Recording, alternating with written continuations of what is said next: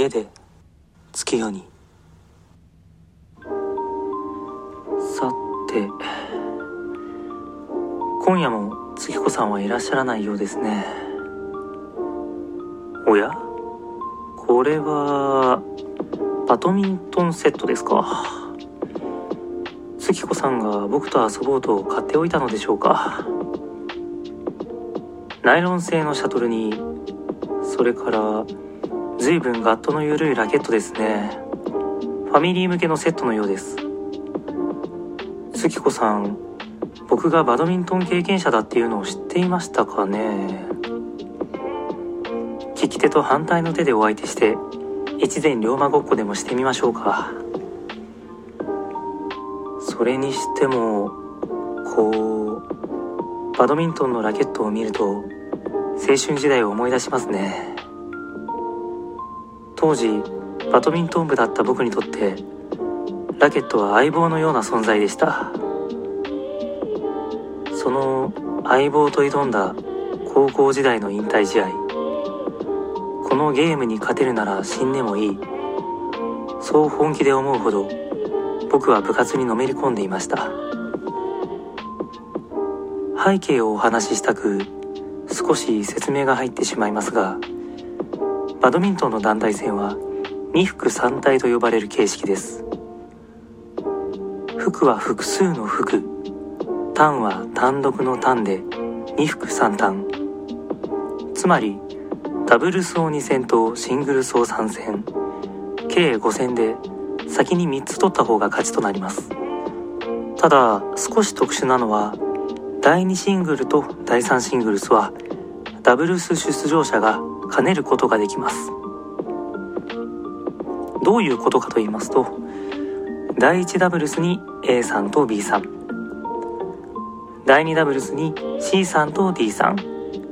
そして第1シングルスに E さんが出たとします。そこから第2シングルスにダブルスで一度出ている A さん。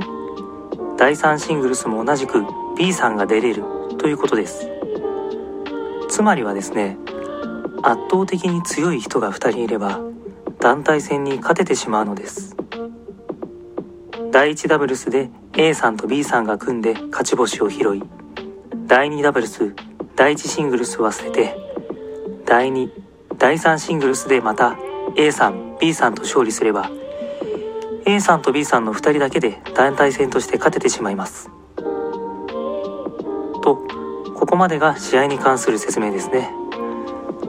続いて僕がいた高校の部活のメンバーについて。僕が通っていた高校は何の変哲もないただの公立校なのですが奇跡的に同期で関東大会出ましたみたいなのが4人もいたんですね。一方僕は中学までテニス部だったのでバドミントンは全くの初心者です。先ほどの団体戦の説明の通り強い人が2人いれば勝ち上がれるのですがそれでもレギュラーとしての枠は5名分あります。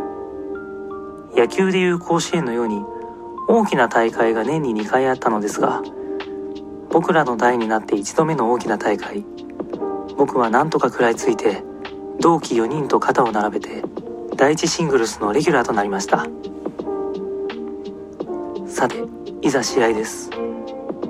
メンバーが強くまた僕もさほど緊張せずにプレーできたこともあり序盤は3立てを重ねて順調に勝ち上がっていき地方大会の準決勝です。ここで誰も想像していなかったことが起きます。僕以外の同期4人がダブルスを2つ落としてしまいました。後がない状態で僕の出番です。僕が負けたら終わり。初めて感じるプレッシャーに押しつぶされそうになり足が震えます。しかしそこは幸運でした。あと一つとリーチをかけた相手の方が浮き足立っていました。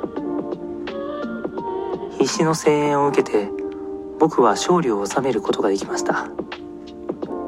そしてそれが逆転の起点となりその後のシングルス2つも取り準決勝を勝ち上がり決勝へと進みます。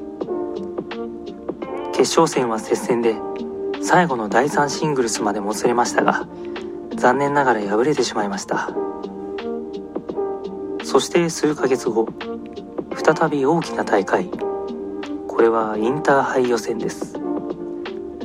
ここに来るまでに力をつけた僕はなんとダブルスとシングルスとを兼ねるようになりました。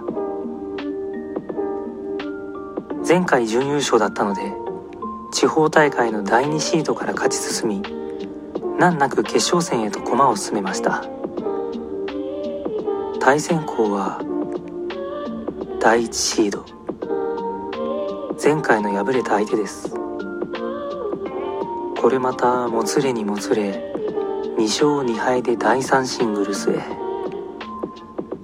第3シングルスへは僕が出ます。決勝戦なので全ての高校の目線が集中します。相手校に敗れたところは相手選手を。僕らに敗れたところは僕のことを応援してくれています。1セット目を落とし2セット目を取り最終セットです。応援してくれる女子生徒は泣いています。僕は精一杯戦いそして敗れました。試合後全身の筋肉をつり立てなくなってしまったことを覚えています。試合直後は放心状態でしたが果としてドラマチックな幕引きとなりましたので悔いはありませんでした。それでも少し気を紛らわそうとバトンを託した後輩たちの練習に顔を出しいくつかシャトルを打った時にまるで枯れ木が折れるような力のない高めの音がしました。それは僕のラケットが折れた音でした。僕が満身創痍になっていた時相棒のラケットもなんとか踏ん張り最後まで戦わせてくれたのだと思うと意図せずに涙が流れました。物に魂が宿るなんて非科学的な思想は持ち合わせていませんが偶然として片付けるにはできすぎた話だと今でも思っています。今となっては僕の相棒といえばこの僕の両の足の間にある